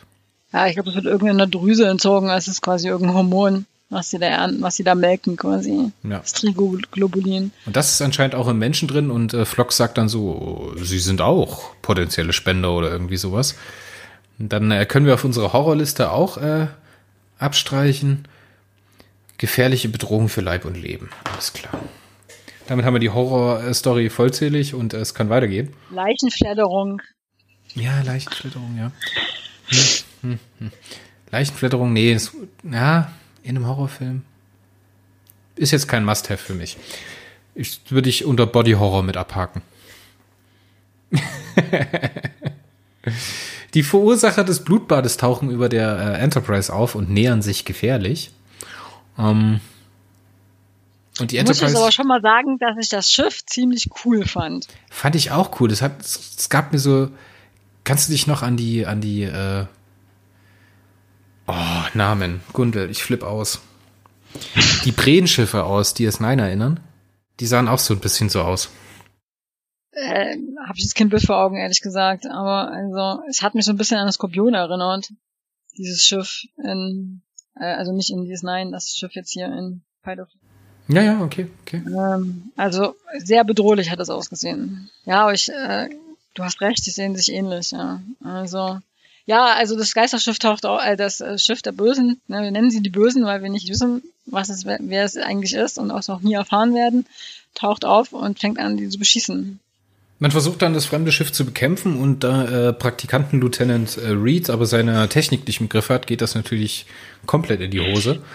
Das so. ist doch wohl eindeutig die losigste Kampfszene in der gesamten Star Trek Geschichte gewesen, oder? Ja. Wie sie da den ersten Torpedo abschießen und er prallt dann noch so richtig ab von, von dem, von dem Schild und der zweite wird irgendwie dann gleich mit irgendwelchen Lasern platt gemacht. Also noch schlechter geht ja wohl kaum. Ich habe vor kurzem auf YouTube ein Video über äh, Enterprise gesehen wo jemand äh, zu dieser Szene, wo der erste Torpedo von der von der von der Enterprise sich löst und dann auf das feindliche Schiff losfliegt, wo der dann so ein das Geräusch, was ein Luftballon macht, wenn er deflated, also wenn die Luft entweicht, so mhm. und dann als er mhm. hinten explodiert ist, hat so einmal ganz laut gemacht. Fand ich fantastisch. Habe ich sehr laut gelacht. Ja, das geht total in die Hose. Man versucht zu äh, fliehen, wird beschossen und man merkt, oh nein, sie haben unseren Antrieb getroffen, wir können überhaupt nicht fliehen. Kacke. Mhm. Hm. How convenient, würde man am Englischen sagen. Wie passend, dass sie gerade da die platt machen. Also, ja, auf jeden Fall, das feindliche, feindliche, Schiff kommt immer näher und versucht dann später auch noch die Hülle anzubohren. Aber äh, die Axana, habe ich mir jetzt endlich mal richtig, ja, Axana äh, tauchen auf. Ja. Und es kommt äh, zum, oh je, äh, zum, ja, Dabok und Salat-Problem, ne? Damok so, und Salat ja. auf Tanagra-Problem mit Hoshi, die dann anfangen muss zu übersetzen, die halt selber nicht so confident ist mit sich selbst und mit ihren Fähigkeiten, die dann versucht, den PC zu benutzen, um ihm dann Nachrichten zu schicken, aber das klappt alles nicht und hin und her. Und da kommt wieder Johnny. Uns Johnny. Uta due ura, sagt sie. Uta es, manas utu alu. Das kann man jetzt noch so, gibt noch ein paar Dateien so weiter. Äh, bist du ein bisschen Fan von Lautsprache, kann das sein? Ich bin ein Fan von Sprache. Ich bin Autorin und Lektorin. Ähm, und ich bin zugegeben mit einer, ähm, mit einer Linguistin, also die hat Übersetzen studiert, befreundet, mit der ich auch einen Star Trek Fanclub hatte, so einen privaten, nur wir beide. Ähm, und äh, mit der spreche ich solche Sachen immer. Also. Ah, ist also egal, ist egal. Ich wollte jetzt was sagen, aber das behalte ich lieber für mich. So, ähm, ja, man versucht dann äh, den anderen Axana davon zu überzeugen, dass man selbst nicht schuld daran ist, dass die äh, Crew getötet wurde, weil der hat das natürlich mitbekommen und man wird dann gescannt. Ah nee, man, stimmt, man wird ja noch gescannt, da wollte ich noch über was sprechen, aber das machen wir im Anschluss. Mhm. Ähm, okay. Und hin und her und hoch und runter und es wird immer gefährlicher und die fangen an, in das Schiff einzudringen und der Bohrer trifft auf die Hülle und mh. Mm. Und dann kommst mhm. du der Situation, dass Jonathan Archer dem Reed befiehlt, gehen sie in die Waffenkammer, geben sie Handwaffen aus. Wahrscheinlich, um dann in letzter Konsequenz das Schiff verteidigen zu können. Aber Reed mhm. macht das überhaupt nicht. Der bleibt einfach auf der Brücke sitzen. Mhm. Ist das mal aufgefallen? Mhm. Nee, ist mir nicht aufgefallen. Da habe ich mir so ähm. gedacht, so, Alter, was ist da, da los? Erst Praktikant, seinen Kram nicht im Griff und dann so eine Nummer, ey. Mensch, Mensch, Mensch, Mensch, Mensch. Ja, ich habe mich irgendwie nur auf Hoshi konzentriert, die da Eda, Tuha, Uman gesagt hat die ganze Zeit. naja, okay. Hoshi wird dann von äh, Jonathan Archer äh, überzeugt, das dann freihändig zu machen, ne? einfach zu reden, zu tun und zu machen. Praktisch die Komponente Mimik zum gesprochenen Wort mit dazu zu packen, um halt wahrscheinlich einfach noch mehr Kommunikationsmöglichkeiten an sich zu haben. Äh, das glückt dann auch und äh, Hoshi kann ja, den. Äh, kann ich mal kurz da, dazwischen Ja, bitte, bitte, bitte. Sie sagt, ähm, als sie die Sprache untersucht, dass das eine bimodale Sprache ist. Ich weiß nicht, also im Englischen heißt es bimodal. Mhm. Ähm, also, dass die Axanar eine bimodale Sprache sprechen. Bimodal ist so, so, so halb korrekt, aber es ist ein Fachbegriff für einen, für Leute, die in, sowohl eine Sprache sprechen, die ähm, also die man spricht, also eine orale Sprache, als auch eine Sprache, die über, mit Gesten arbeitet. Also ähm, auf der Erde wäre das dann üblicherweise eine Taubstummensprache. Ähm, das heißt, wenn man das überträgt auf die Sprache der Aksanar, dann hat diese Sprache offensichtlich einen Anteil, der irgendwie durch Gesten, durch Mimik oder so ausgedrückt wird. Also irgendwas macht man mit seinem Körper. Und Ach, daher macht ja das schon Sinn. Das ist ja krass. Macht das schon Sinn, dass sie dann tatsächlich redet und dass sie tatsächlich nicht nur den Computer benutzt, der die, die Worte formuliert, sondern dass sie halt sich mit ihrem Körper da reinwirft. Aber ich sehe das halt nicht, weil sie macht ja nichts, oder? Oder macht sie Nee, sie macht nichts. Das ist halt wieder, nee, das, sie macht nichts, aber ähm, also nicht wirklich was. Ähm, es ist halt die die die Übertragung ist nicht ganz korrekt. Ja, also in, Leute, die bimodal Linguisten sind, beherrschen zwei Sprachen. Die eine ist eine orale und die andere ist die die die Gestik und Mimik, also Gestik vor allen Dingen. Naja, äh, Taubsprache benutzt auch Mimik äh, nutzt. Also zwei verschiedene Sprachen. Ähm, es gibt keine bimodalen Sprachen, die beides haben, also zumindest nicht auf der Erde, aber man kann das natürlich in ein Science-Fiction-Setting übertragen und sagen, das ist halt jetzt eine bimodale Sprache, da reicht es nicht, wenn man bloß das Wort kennt, sondern man muss halt auch noch irgendwie ähm, sich irgendwie auf eine bestimmte Art und Weise hinstellen oder irgendwie gucken oder so. Ich weiß jetzt, ich, meine? ich weiß jetzt gar nicht, ob wir schon mal drüber gesprochen haben, aber liest du auch Star Trek Romane? Ich habe Star Trek Romane gelesen, ja, aber kennst, das ist schon kennst, sehr, sehr lange her. Kennst du die Titan-Reihe zufällig? Okay. Nee. Da gibt's, äh, das ist der Nachfolgeroman, der an Nemesis anknüpft, wo es dann um äh, Jonathan Frakes und sein Schiff geht, die Titan. Und die haben mhm. eine äh, sehr diverse Crew mit ganz vielen Aliens. Und da gibt's ein, eine Alien-Spezies und ich müsste jetzt nochmal nachschauen, ob ich jetzt wirklich einen richtigen Namen sage, aber ich glaube, dass es Chuck Ob ist. Und die ist so ein Insektenwesen, so eine Art große Gottesanbeter. Und die hat auch so eine bimodale Sprache. Also die hat laut, mhm. Also verständigt sich mit Lauten, also mit Klicklauten und sowas. Mhm. Aber die dazu ausgeführte Haltung ihrer Arme hat halt eine sinnverändernde Bedeutung für das Wort. So. Das wird dann mhm. auch so mhm. gesprochen, dass sie dann so, ein, so einen Körperscanner hat, der das dann halt in, äh, also dieses audiovisuelle Signal in nur Audio überträgt. Mhm. So, und dann, sie beschwert sich halt immer, dass sie nicht genug Platz zum Sprechen hat. Das finde ich halt total toll. weil sie halt sehr groß ist, körperlich groß ist und in den Gängen mhm. von der Titan hat sie halt keine Möglichkeit, sich so auszudrücken, wie es halt auf ihrer Heimatwelt gedacht ist. Also, dass diese mhm. Idee hat äh, Star Trek auch schon die ganze Zeit mit dabei. Finde ich aber stark, mhm. finde ich echt stark, habe ich jetzt gar nicht gewusst. Dankeschön. Mhm. Ich sage ja, ich habe eine, eine andere Star Trek-Fanfreundin. Sehr stark. Beste Grüße an der Stelle, wenn sie uns zuhört. Ich gehe davon aus, ja. Auf jeden Fall schafft es Hoshi dann, den äh, Fremden zu überzeugen. Und der greift dann in das Gefecht ein und schießt äh, das andere Schiff so an, dass die Bohrer äh, von der Enterprise abfallen, der Traktorstrahl weg ist und die, äh, die Enterprise sich freischlagen kann. Und anscheinend brechen auch die Schilde zusammen, weil Praktikanten Reed kann da doch noch einen Schuss anbringen. Logikfehler. Warum? Großer, großer Logikfehler. Naja, dieses Schiff, wo dieser Axanar drin sitzt, den Hoshi dann da überzeugt, dass sie das eigentlich die Guten sind, das ist nicht wirklich viel größer als das Schiff, wo die toten Axanar drin sind.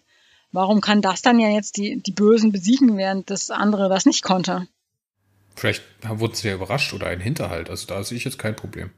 Und warum haben die Bösen der, diesen, dieses Axanar-Schiff da einfach so in der Gegend rumliegen lassen?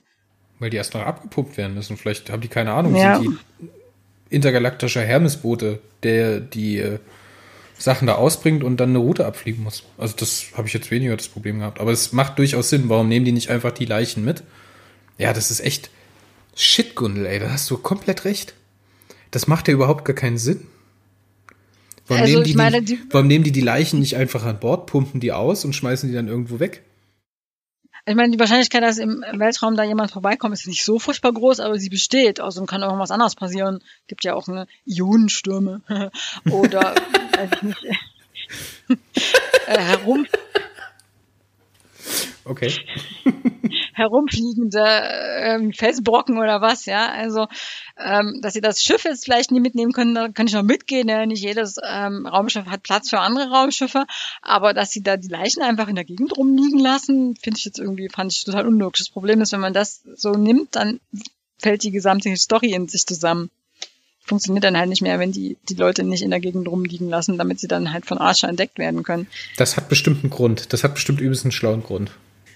Aber ja, ja du hast komplett recht. Klar, ja. Macht kein, eigentlich keinen Sinn. Aber also, dass jetzt das eine Schiff das andere besiegen kann, das ist ja okay, weil man hat ja gesagt, das ist ein Frachtschiff. Die Frachtschiffbesatzung da. Vielleicht war das einfach bloß, keine Ahnung, irgendwelche Dudes. nicht bewaffnet oder nicht Ja, oder nicht, so gut bewaffnet. bewaffnet.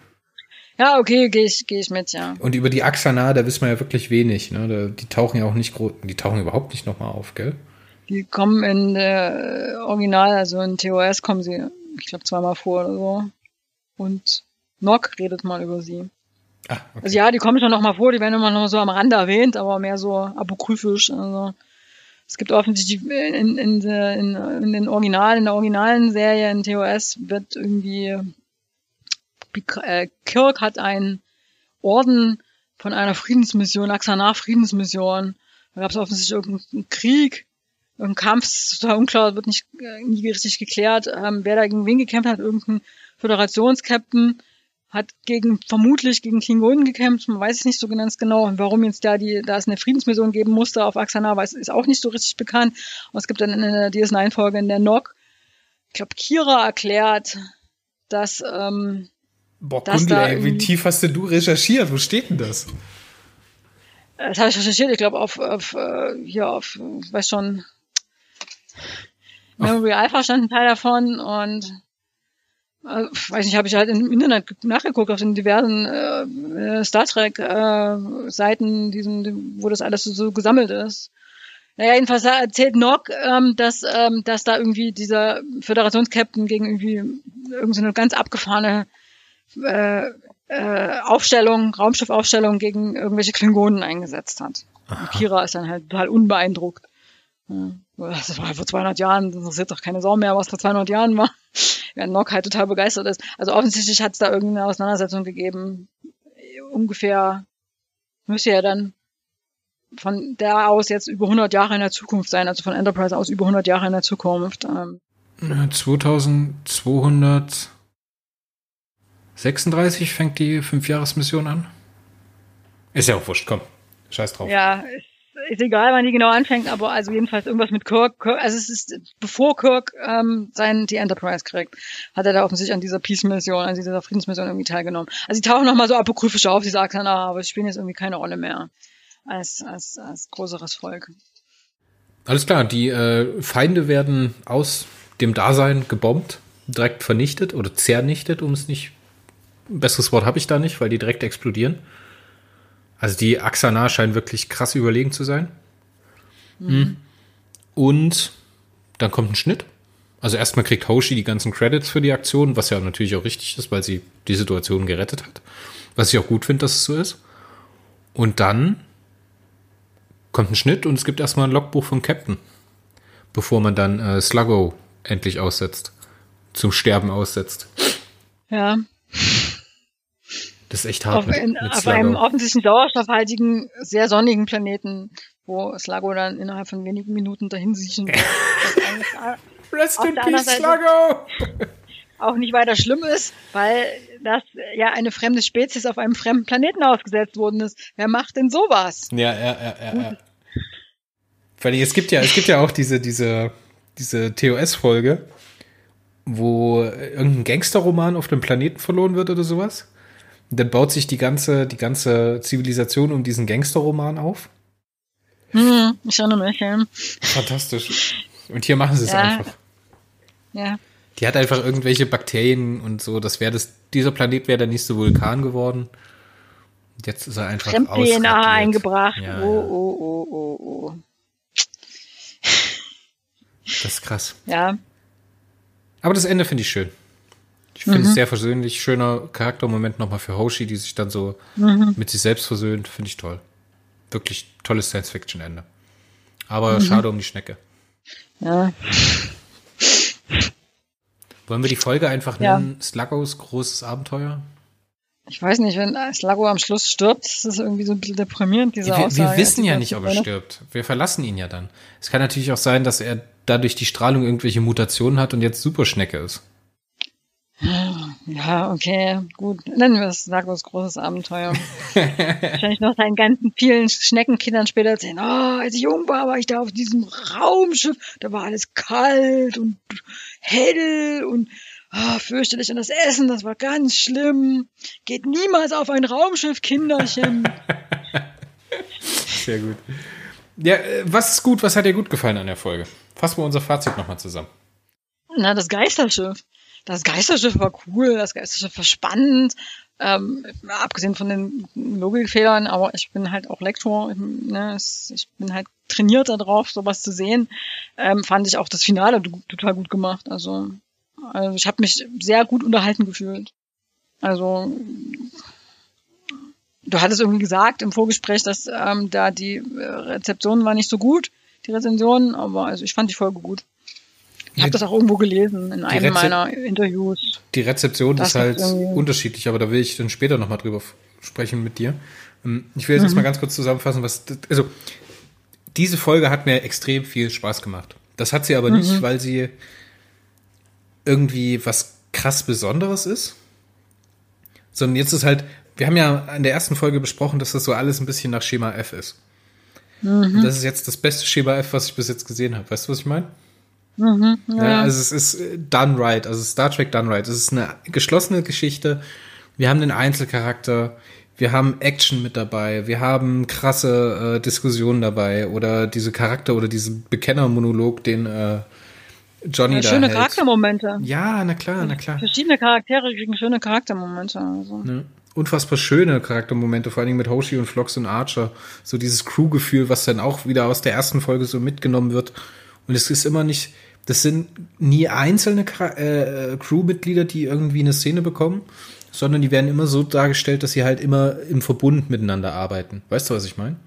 Es gibt ja, dann nie so richtig die Einzelaktion, sondern es gibt immer das Team, es gibt immer das Wir, es gibt immer das Wir gegen alle. Und wir sind hier draußen in Gefahr. Das fand ich sehr, sehr schön. Also diese Dynamik, die da entsteht, hat mir gut gefallen. Und das ist wirklich Star Trek, wie ich es liebe. So dieses Lebensfeindliche vom Weltraum, diese anfänglichen Probleme der reinen Kommunikation mit anderen Aliens. Das finde ich halt so augenscheinlich, aber halt so spannend in so einem Star Trek, wo wir eigentlich kennen, dass es überhaupt gar kein Problem ist. Weißt du, Picard ist immer irgendwo hingegangen und hat direkt alles verstanden. Konnte mit allen mhm. Earl Grey trinken, weil alle wussten, was Earl Grey ist. Weil es einfach den Universalübersetzer gegeben hat. Das wurde halt teilweise auch ausgegraut oder überhaupt nicht erklärt früher, aber das ist ja okay. Und hier wird es jetzt zum, wieder zum Problem gemacht und das finde ich halt gut.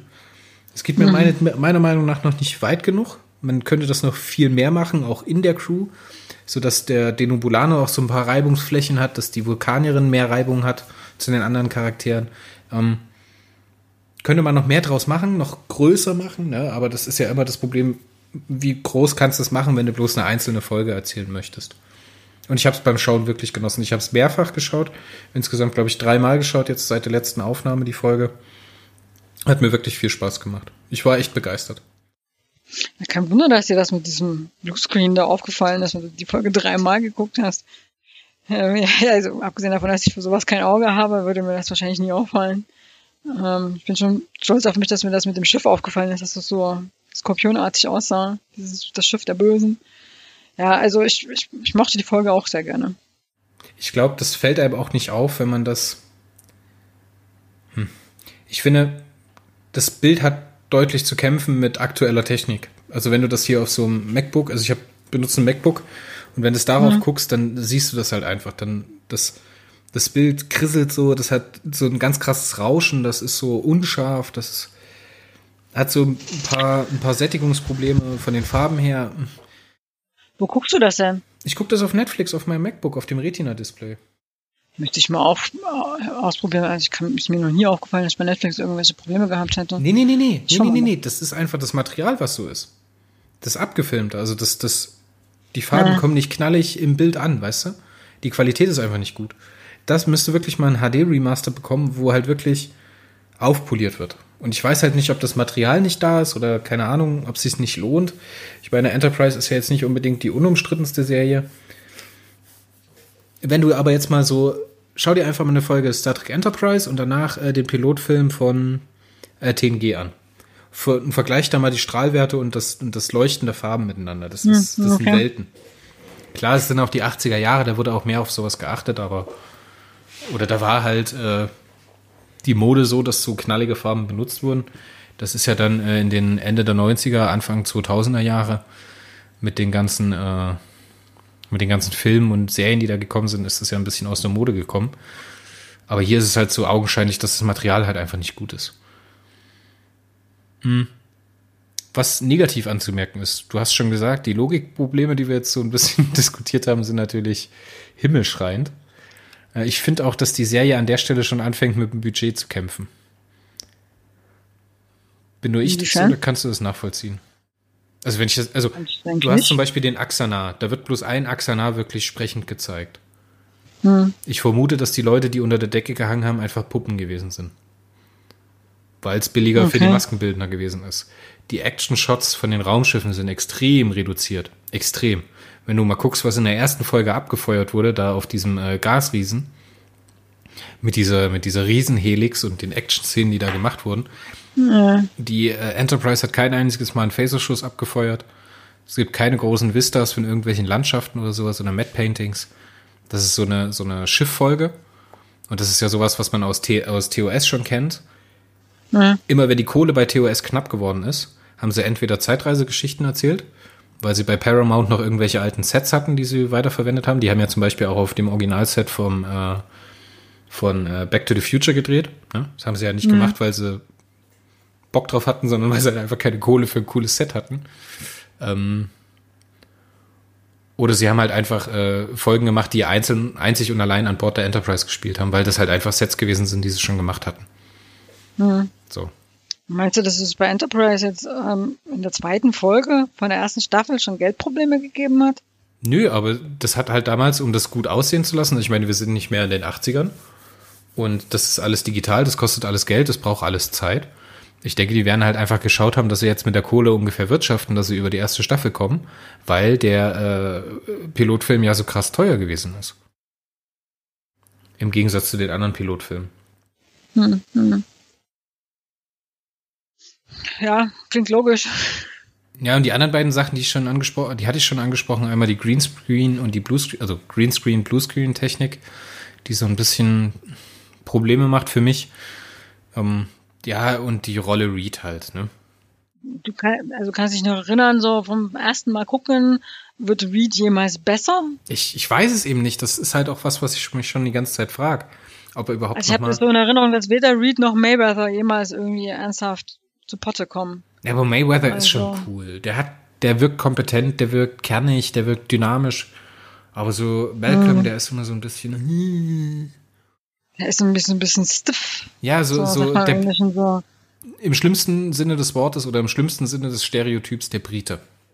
Ja, also, ja, aber ich meine, man kann den Briten auch unklischeehaft darstellen, also nicht so, halt nicht so stiff. Nicht alle Briten sind stiff. Ja, na klar, na klar. Ja, also, jetzt kommen wir da mal zu deinem, warum du das, ähm, die Rezension und so was, was dein Problem mit den, mit der, mit den Rezensionen also ich habe mir jetzt nicht viele angeschaut. Was wir auf jeden Fall gleich mal noch machen, und das machen wir auch live im Podcast, auch wenn das die Leute jetzt ein bisschen anätzen wird. Ich werde jetzt mal bei IMDb schauen, was denn die zweite oder besser gesagt die dritte Folge von Enterprise bekommen hat.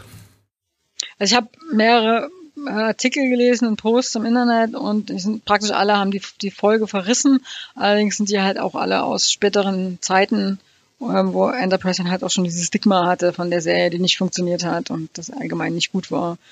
Äh, es wird viel über äh, Star Trek ähm, Konservatismus und das hat alles total übertrieben gewesen sei geredet und so, aber das ist halt 2015, 2019 leicht zu sagen. Ähm, die Frage ist, wie ist es angekommen 2001, als es ausgesendet, ausgestrahlt worden ist?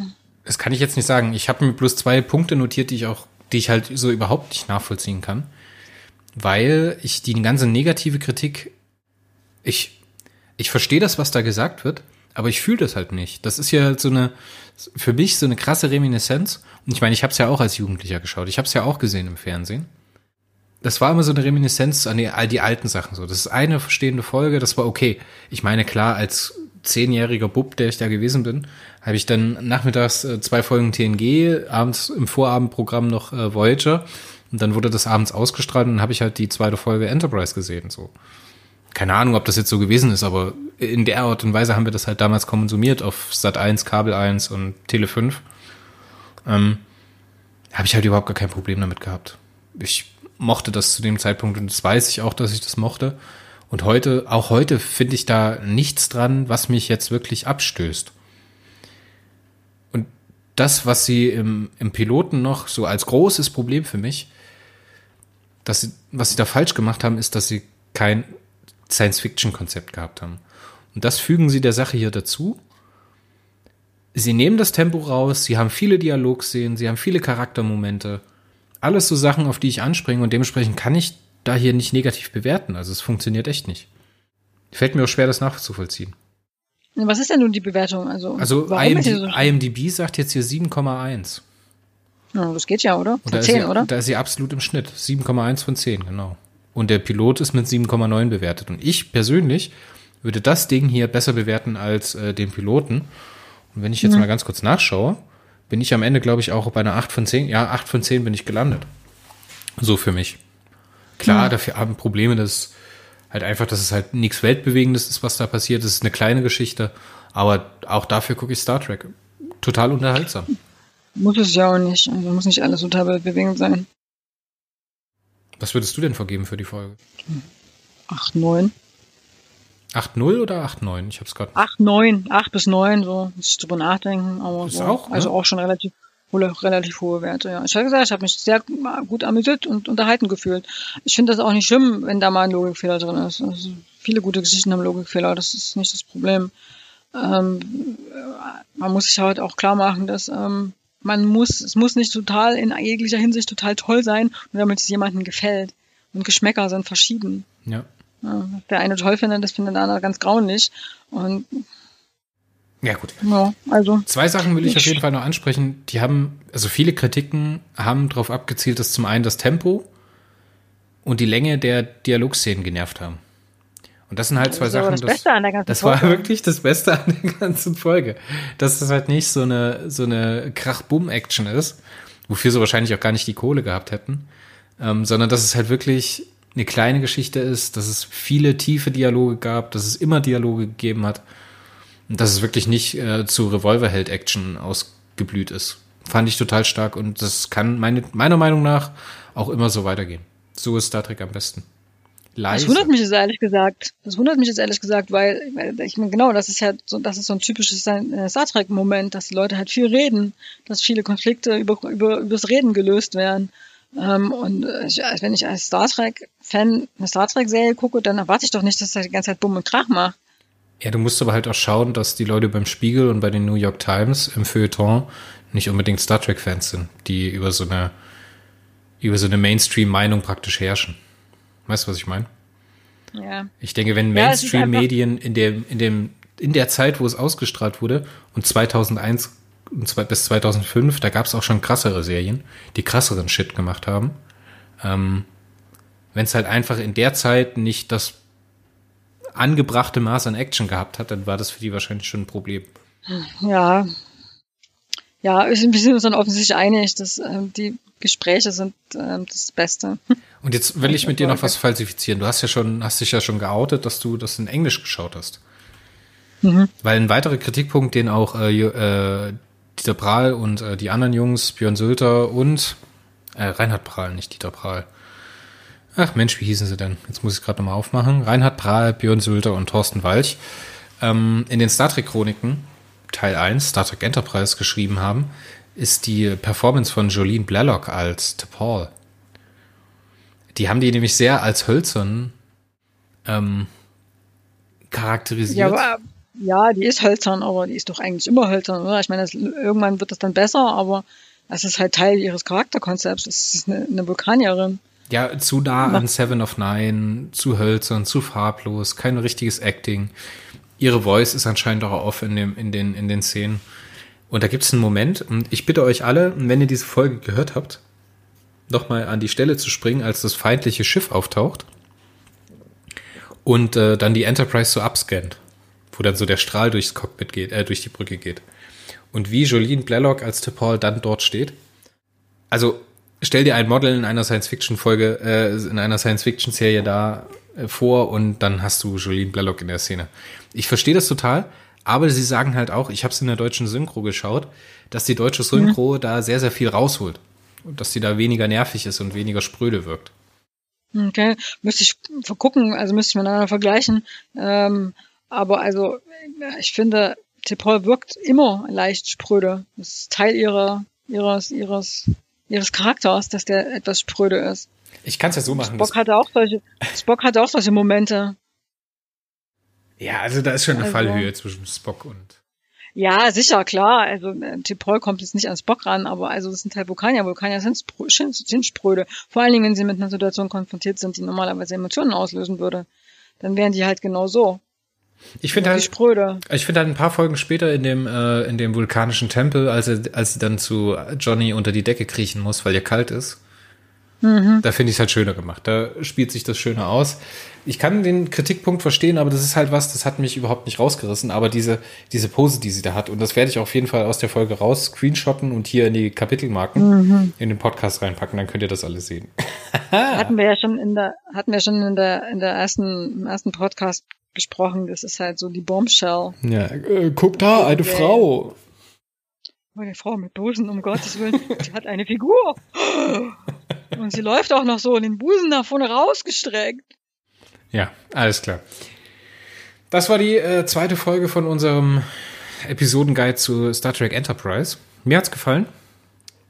Hast Mir du noch auch. irgendwas hinzuzufügen? Fragst mich das immer und ich weiß ja, dann immer nicht so genau, was ich da sagen soll. ich freue mich auf die nächste Folge. Ich freue mich auf den nächsten Spiegelartikel und bis bald. Auf Wiederhören.